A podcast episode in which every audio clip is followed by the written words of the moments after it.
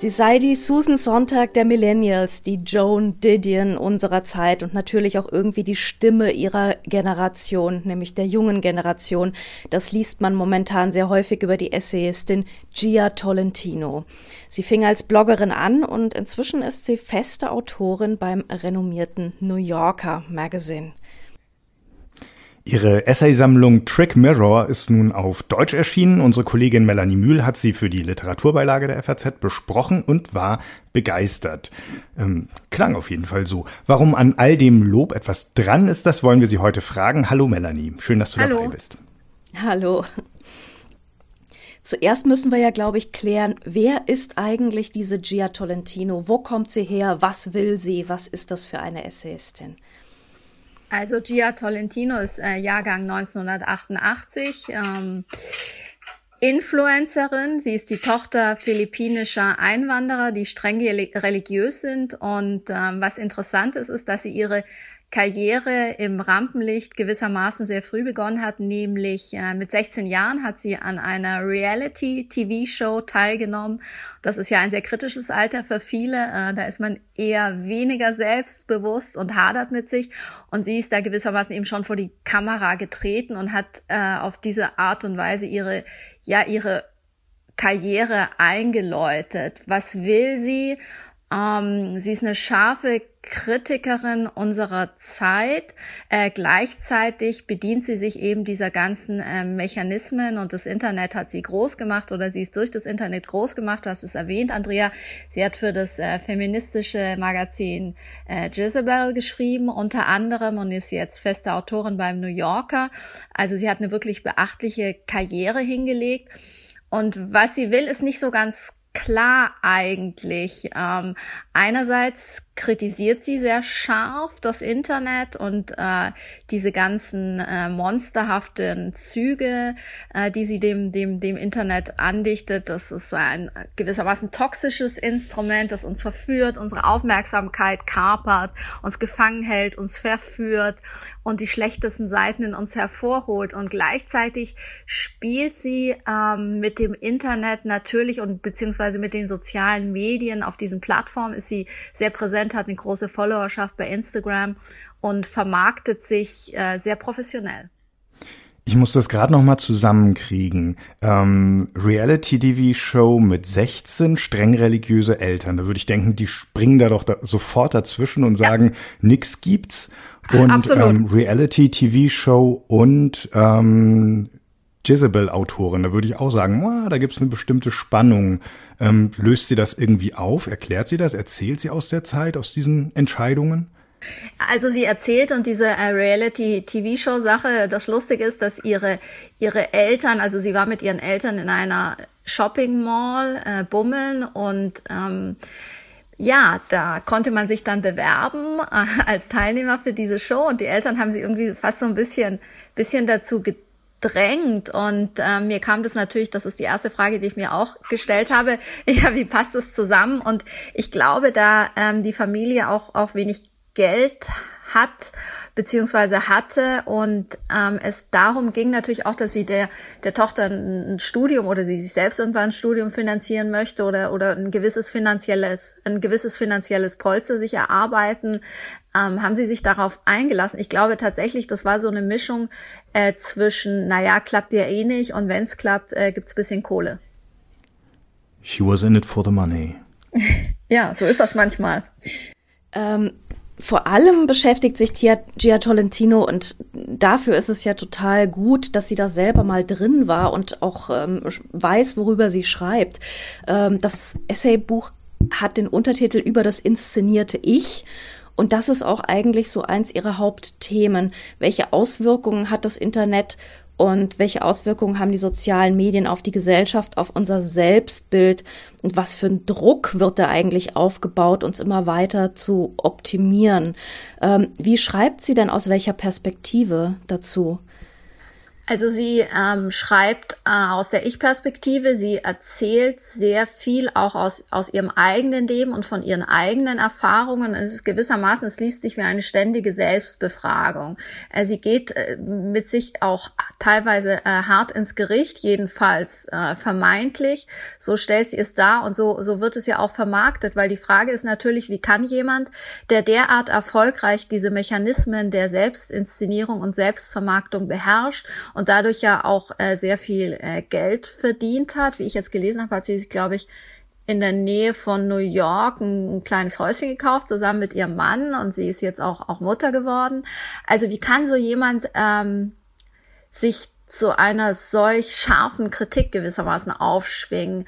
Und diesen ähm, vermeintlichen Widerspruch löst sie eben, indem sie sagt, na ja, also einerseits, klar, profitiere ich davon, das thematisiert sie auch wieder, aber andererseits durchschaue ich das natürlich. Das ist irgendwie ganz schön. Das ist so ein bisschen, äh, als würde man äh, jede zweite Woche zum Schönheitschirurgen rennen und sagen, ja, es ist, äh, ich kapier's, aber trotzdem kann ich mich davon nicht ganz, ganz frei machen. Das ist natürlich schon hochinteressant und äh, der Titel Trick Mirror, also es ist so eine Art, ja, man, man, man, man ist sich, also man hat immer das Gefühl, dass sie auch mit dem Leser spielt, indem sie sich eben nicht so richtig festlegt. Also eben einerseits die Kritikerin, andererseits aber auch völlig in den Fängen des Internets und der Selbstvermarktung und Selbstoptimierung. Also zum Beispiel Thema, ein Beispiel des Thema Fitness, äh, diesem ganzen Instandhaltungswahnsinn hat sie sich ja auch äh, hingegeben äh, mit großer Lust und Freude.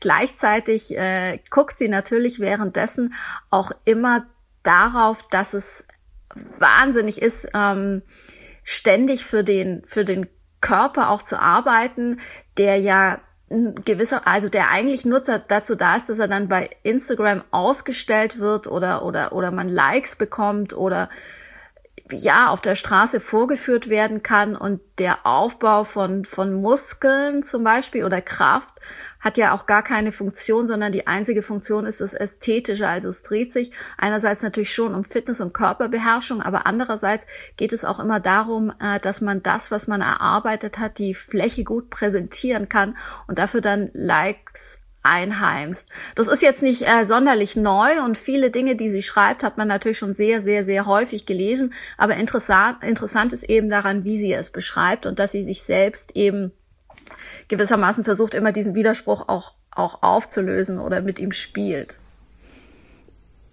Ich finde es ehrlich gesagt relativ erholsam, dass mal jemand über das Internet schreibt, der das auch wirklich von innen kennt und nicht nur von außen so kulturkritisch, kulturpessimistisch drauf guckt, sondern genau weiß, ähm, das sind die Fallen und das ist das, was mich daran verführt und so. Das finde ich eigentlich eher positiv, muss ich sagen.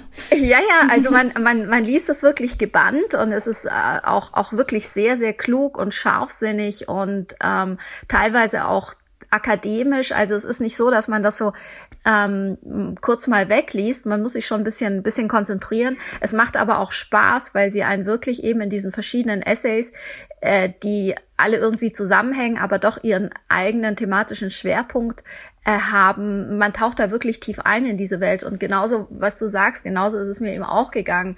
Ähm, ja, da, da schreibt mal eine, die, die sich wirklich auskennt, die sich kritisch damit auseinandersetzt und eben trotzdem, ja, was wäre die Alternative? Soll sie jetzt ihren Instagram-Account löschen? Soll sie äh, keine äh, Bücher äh, mehr vermarkten? Also es gehört irgendwie dazu. Ne? Sie, sie kann ja jetzt nicht als äh, Einsiedlerin ins, ins, ins Kloster gehen oder sich irgendwie äh, das Internet ausschalten. Ähm, das durchdringt eben alle Lebensbereiche und äh, das schildert sie schon sehr eindrucksvoll, finde ich. Hast du ihren Instagram-Account gesehen, bevor du die Essays gelesen hast? Also könntest du sowas sagen wie, ähm, zu einem bestimmten Zeitpunkt haben sich die Sachen, die sie postet, verändert. Man merkt, dass sie ähm, nicht nur ähm, vor anderen Bühnen wirksam drüber nachgedacht hat, sondern dass sie für sich auch ihre Schlüsse zieht. Oder siehst du nach Lektüre zumindest diesen Account mit anderen Augen? Naja, also natürlich sieht man ihn mit anderen Augen, weil ähm, was sie extrem gut beherrscht, ist dieses Spiel Nähe zu suggerieren, indem sie eben vermeintlich private Schnappschüsse aus ihrem Leben postet. Man sieht sie mit ihrem Kind, mit dem Hund, mit dem, mit dem Ehemann und so. Und die Frage ist, ähm, aber was gibt sie tatsächlich preis? Ja, was, was erfährt man tatsächlich über sie? Und da würde ich natürlich sagen, ja, eben, eben relativ wenig, weil wir eigentlich eine immer äh, gut gelaunte Gia Tolentino sehen in verschiedenen privaten Settings, die aber natürlich alle, und das ist ja, liegt auf der Hand, sehr inszeniert sind. Und sie weiß natürlich, dass ihre Generation, auch wenn sie, wenn sie so ein Buch schreibt, ihre Generation natürlich von ihr verlangt, dass sie eine gewisse Offenheit an den Tag legt, also dass sie nahbar ist, dass sie, äh, dass sie ja etwas von sich preisgibt und äh, damit ködert sie eben auch ihr Publikum und gleichzeitig gibt sie natürlich wahnsinnig wenig von sich preis, genau genommen. Also sie spielt irgendwie so auch die nette Nachbarin, die sie natürlich gar nicht ist. Und was ich total interessant fand, ist, dass sie schreibt dann auch, dass sie auf, ich glaube, die, es ist die Wahnsinnszahl, ich meine, die ist ja wirklich noch sehr jung, äh, auf 46 Hochzeiten schon eingeladen gewesen ist. Ähm, ja, also äh, sie scheint mehr Freunde jedenfalls als äh, Feinde wahrscheinlich zu haben. Also das zeigt ja auch, dass sie jemand ist, der sozusagen sehr auch Harmonie und super vernetzt und, und mit allen immer gut und so. Also anders kämen, glaube ich, 46 Einladungen nicht zustande.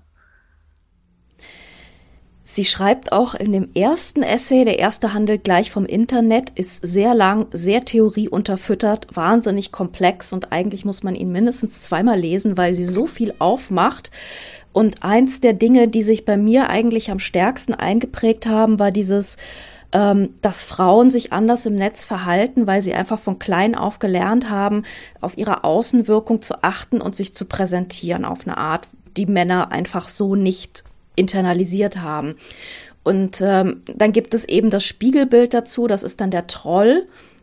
Der Troll ähm, geht gegen diese gegen diese Internetanforderung der Selbstpräsentation an, aber eben natürlich auf eine auf die destruktivste Weise, die es eigentlich geben kann und attackiert natürlich auch komplett die falschen Leute damit.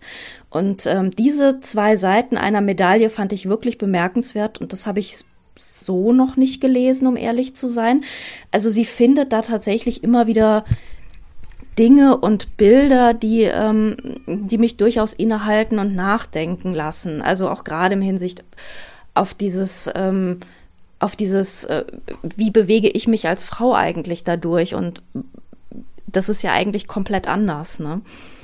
Absolut. Ähm, wobei ich mich natürlich immer gefragt habe, also sie sagt zwar über sich selbst, sie sei Feministin, das ist für sie irgendwie, äh, hat sie auch mal in einem Interview gesagt, natürlich ganz klar und, und, und bedarf auch überhaupt nicht äh, des Nachdenkens. Und ich habe aber, mir ist irgendwie nicht ganz klar, was sie darunter genau versteht. Sie ähm, sagt zwar, was sie nicht darunter versteht, zum Beispiel, ähm, die Facebook Sheryl Sandberg Lean-In-Geschichte, also dass man alles nur auf Bezahlung, äh, ratgeberhafte, äh, wie komme ich, wie mache ich als, als Frau Karriere und verdiene genauso viel Geld wie meine männlichen Konkurrenten, was aber natürlich ziemlich wichtig ist. Äh, im gleichen Atemzug sagt sie, dass es aber eben schon sehr wichtig ist, dass man eben diese Ungerechtigkeiten äh, bekämpft, dass man darauf aufmerksam macht.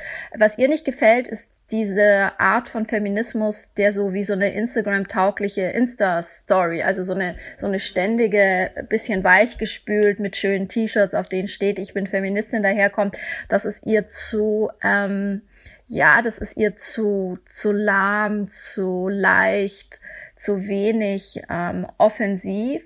Das ist, sie vergleicht es, glaube ich, eben mit dem äh, Daumen hoch bei äh, Black Lives Matters und so. Also es ist wahnsinnig leicht, auch auf der guten und auf der richtigen Seite zu stehen, ohne sich aber groß wirklich für die für die Probleme zu engagieren und richtig zu interessieren ähm, weil dann eben zu viel Zeit mit der Selbstvermarktung draufgeht und man dann diese Kämpfe nicht mehr, nicht mehr führen kann, offensichtlich. Also mir ist nicht ganz klar geworden, wo genau sie da eigentlich steht, ehrlich gesagt.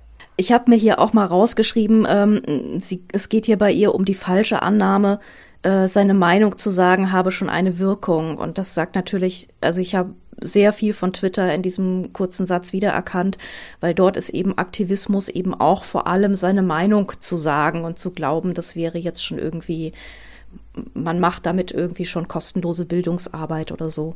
Ja, oder man hat wahnsinnig viel geleistet, ne? wenn man irgendwie nur mhm. irgendwas liked oder Daumen hoch oder seine äh, Meinung ins Internet schreibt und sich an ähm, Diskussionen beteiligt. Aber die Frage ist ja eben, wann mündet es tatsächlich in, ja, in eine, eine handfeste Aktion und äh, wie bereit sind Einzelne dann noch auch etwas zu tun, was vielleicht so ein bisschen ungemütlicher ist, als einfach nur einen äh, Button zu klicken.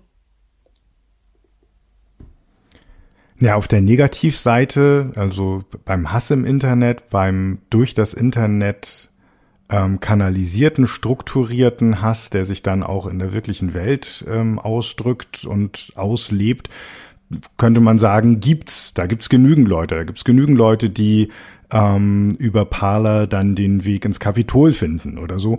Ähm, und sie sagt auf der Seite eines, sagen wir, Aktivismus für die gute Sache, nein, das würden die auch für sich in Anspruch nehmen. Wo ist das Problem bei ihr? Ach, es ist vielleicht gar nicht so ein Problem, das ist ja nur meine, meine persönliche Meinung. Mir wird sie, mir ist sie eben wie in vielen Dingen dann auch zu schwammig. Es ist oft ein sowohl als auch. Also wie gesagt, einmal sagt sie, ähm, dieses Fokussieren auf Karrierechancen ginge ihr zu kurz, das sei nicht genug. Und andererseits eben im nächsten Satz sagt sie, es ist aber eben doch wichtig natürlich, äh, woran ja gar kein Zweifel besteht, dass Männer und Frauen ähm, für dieselbe Arbeit auch denselben Lohn erhalten. Ähm, da widerspricht sie sich eben manchmal und sie hüllt es aber teilweise dann auch in kleine rhetorische Wolken, so dass einem danach vielleicht auch hin und wieder der Kopf schwirrt und man sich fragt, was genau meint sie jetzt eigentlich?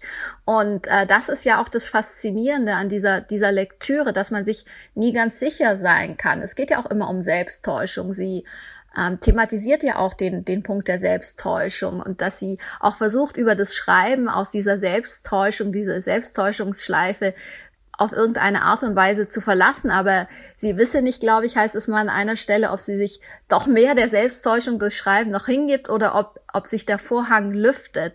Und das finde ich einfach ein sehr, sehr äh, raffiniertes Spiel und das macht diesen Essayband auch zu etwas äh, Besonderem, finde ich. Ich frage mich gerade, was das mit der Leserin oder dem Leser macht. Also ob das, ob man sozusagen fasziniert einer Essayistin dabei zusieht, wie sie sich nicht festlegt oder wie sie ähm, bei der Position, auf der sie sich, auf die sie sich gerade gestellt hat, ähm, sofort wieder einen Einwand findet oder eine, einen äh, Anlass, sich von ihr wieder wegzubegeben oder sie in Frage zu stellen, oder ob man durch diese diese Bewegungen und Denkfiguren Gia Tolentinos nicht auch sich selbst dann zunehmend mit dem, worin man sich ihr anschließt oder von ihr abweicht, in Frage stellt. Wie hast du das erlebt beim Lesen? Also, ich habe es ehrlicherweise als inspirierend erlebt, weil sie ja nicht sagt, auf der einen Seite A und auf der nächsten B. Sie sagt, ja, das äh, mit der Selbstoptimierung ist problematisch und dann beschreibt sie eben, wie sie im Fitnesskurs schwitzt. Ähm, und andererseits sagt sie, ähm, Instagram ist problematisch, weil die Frauen, die ja meistens Influencer, also die Erfolgreichen sind ja auch meistens eben, eben Influencerinnen sehr, sehr weiblich und die sitzen eben nicht vor dem Computer und spielen Spiele, sondern die inszenieren eben sehr häufig ihren Körper, ihre Schönheit, ihr Make-up was auch immer. Ähm, Andererseits sieht man von ihr jetzt auch keine Fotos, wo man denkt, oh, heute hat sie aber echt sehr schlecht geschlafen. Was ist mit diesen Augenringen los? Also, ähm, das ist da, in diesem Spannungsfeld bewegt man sich bei ihr eben immer. Und ähm, ganz lustig ist auch das letzte Kapitel, da geht es eben um Hochzeiten und ähm, sie ist eben nicht verheiratet und wird jetzt aber immer häufiger gefragt, warum ist sie denn nicht verheiratet und ob sie nicht auch mal heiraten möchte. Und natürlich findet sie dafür, ähm, das beschäftigt sie und sie findet sehr, sehr viele Punkte, warum es dann irgendwie besser, feministischer, ehrlicher ist, doch nicht verheiratet zu sein. Und da hat man dann das Gefühl, das ist so das einzige Kapitel, bei dem ich dachte, oh je, jetzt, jetzt versucht sie ihr eigenes Lebensmodell zu rechtfertigen, was sie doch überhaupt nicht rechtfertigen muss. Also woher kommt eigentlich dieser Druck vielleicht etwas zu rechtfertigen, was man äh, was man darstellt oder was man tut oder was man nicht tut und äh, das macht sie dann einmal kulturhistorisch und schreibt eben äh, über die, über ganz, ganz, ganz äh, viel verschiedene äh, Hochzeit, Hochzeitsrituale, was das für Frauen bedeutet und äh, wie nah die Unterwerfung ist und die Abhängigkeiten und so. Und dass sie das eigentlich alles lieber nicht möchte und diese Vorstellung von Romantik und warum Frauen immer noch Prinzessin sein wollen. Und sie hat damit, hat mit allen Dingen wirklich einen Punkt, finde ich, und auch einen wichtigen Punkt. Und gleichzeitig liest es sich da eben so, äh, als würde sie, ähm, als hätte sie es dann bei der nächsten Hochzeit so unter dem Arm, diese Papiere, und würde sagen, so, das ist der Grund, warum ich nicht heirate, lest mal und dann können wir nochmal drüber reden. Aber das ist ja ganz schön, dass sie halt wirklich auch immer wieder in die Kulturgeschichte zurückgeht. Also es gibt auch ein Kapitel über Kinderbuchheldinnen, das ist wirklich literaturwissenschaftlich solide analysiert. Also ähm, man hat wirklich, also man hat wirklich das Gefühl, dass es, da geht jemand mit richtig großem Besteck an die Dinge ran und äh, weiß auch genau, was sie tut. Also es bleibt nie nur irgendwie so im, im subjektiv schwammig Bloggigen oder so, sondern das ist wirklich ähm, kulturhistorisches äh, Besteck, was sie da auch schwingt. Also auch bei den Hochzeiten ihrer Freundinnen. Ne? Absolut, ja, ja. Da, und das ist immer toll, ne? Und damit äh, entgeht sie eben dieser, dieser Falle, zu viel von sich gleichzeitig preiszugeben, ne? weil je, je intimer es dann wird oder wenn es Gefahr läuft, dann doch intimer zu werden, dann kommt sie natürlich auch mit, mit Theorien, mit, mit akademischen Betrachtungen, kulturhistorischen Betrachtungen und lenkt dann von sich selbst als Person wieder weg und äh, sie merkt, sie hat ein gutes Empfinden dafür, wann ähm, sie wieder etwas von sich selbst preisgeben muss und dann schwingt sie wieder zurück und, und, und dann haben wir wieder das Gefühl, jetzt haben wir Gia Tolentino vor uns und dieses Spiel, ähm, ja, das durchzieht diesen, diesen wirklich ähm, sehr elektrisierenden Essayband. Äh, sind denn die Essays als eigentlich eher optimistisch oder eher pessimistisch? Also gibt es jetzt irgendwie Auswege aus diesem ganzen Sumpf der Selbstoptimierung oder gibt es keine Auswege? Und sie hat die Frage in einem Podcast schon mal beantwortet, nämlich mit einem, wie immer bei ihr, kommt drauf an, ähm, weil es anscheinend von unterschiedlichen Generationen unterschiedlich gelesen wird. Also die Millennials sagen, ach ja, das geht doch eigentlich, und die Älteren finden sie dann eher so ein bisschen zynisch. Ähm, Melanie, wie hast du das gelesen? Gibt es einen Ausweg? Also zynisch, ähm, als zynisch habe ich es überhaupt nicht empfunden ähm, allerhöchstens äh, in ganz, ganz wie an ganz wenigen Stellen. Um Auswege geht es, glaube ich, gar nicht. Es geht darum, sich damit zu arrangieren und auf irgendeine Art und Weise seinen eigenen Frieden damit zu schließen und seinen Weg zu gehen. Und ähm, ich bin ja der Meinung, dass es ganz gut ist, wenn man die Systeme, in denen man sich bewegt und agiert, so gut es geht durchschaut und dann auch immer reflektieren kann, warum man sich wie verhält. Das heißt nicht, dass man es äh, richtig macht oder besser. Es heißt aber zumindest, dass man sich mit dem System auseinandersetzt und das macht sie. Insofern ist, würde ich eigentlich immer sagen, ist der Ausweg äh, darüber nachdenken und ähm, ja, sich, sich überlegen, welchen eigenen Weg man eigentlich einschlagen möchte und, und inwiefern man sich davon auch distanzieren kann und auf welcher Ebene man das Spiel dann auch mitspielen sollte und natürlich darf und auch mit Freude. Und wo man sagt, nö, hier habe ich keine Lust mehr. Und dann gibt's ja auch immer noch den Ausweg Kulturwissenschaften. Das hören wir ollen Kultur, Kulturwissenschaftler natürlich alle gern. Melanie, ist jetzt wie, welcher Meinung würdest du dich jetzt anschließen aus diesen anfänglich zitierten, hochtrabenden Blurbs? Ist sie die Susan Sonntag? Ist sie die Joan Didion? Oder ist sie die Stimme? Ich würde einfach sagen, sie ist Gila Tolentino. Das reicht doch. Trick Mirror ist im S. Fischer Verlag erschienen, trägt den Untertitel Über das inszenierte Ich und wurde von Margarita Ruppel übersetzt. Es hat ähm, 368 Seiten und kostet 22 Euro. Und wir danken Melanie Mühl sehr herzlich für das Gespräch. Vielen Dank. Vielen Dank. Ich danke.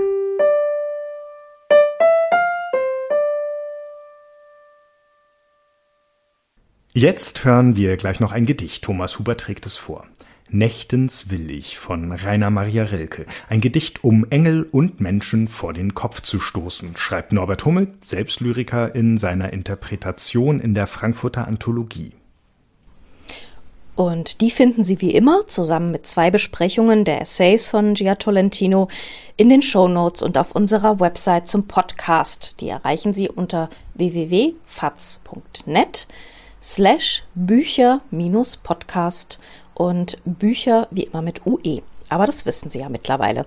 Und wie Sie uns erreichen können, das wissen Sie wahrscheinlich auch, nämlich unter bücher-podcast.faz.de. Wie Sie uns sonst so in diesem Internet, in den Podcatchern und den sozialen Medien, von denen wir es gerade hatten, abonnieren, liken, bewerten können, das wissen Sie bestimmt auch. Wir freuen uns und sagen vielen Dank. Bis zum nächsten Mal. Bis zum nächsten Mal. Tschüss. Tschüss. Rainer Maria Rilke Gedichte für Lulu Albert Lassar Nächtens will ich mit dem Engel reden, ob er meine Augen anerkennt wenn er plötzlich fragte, schaust du Eden? Und ich müsste sagen, Eden brennt. Meinen Mund will ich zu ihm erheben, hart wie einer, welcher nicht begehrt. Und der Engel spräche, ahnst du Leben? Und ich müsste sagen, Leben zehrt. Wenn er jene Freude in mir fände, die in seinem Geiste ewig wird, und er hübe sie in seine Hände, und ich müsste sagen, Freude irrt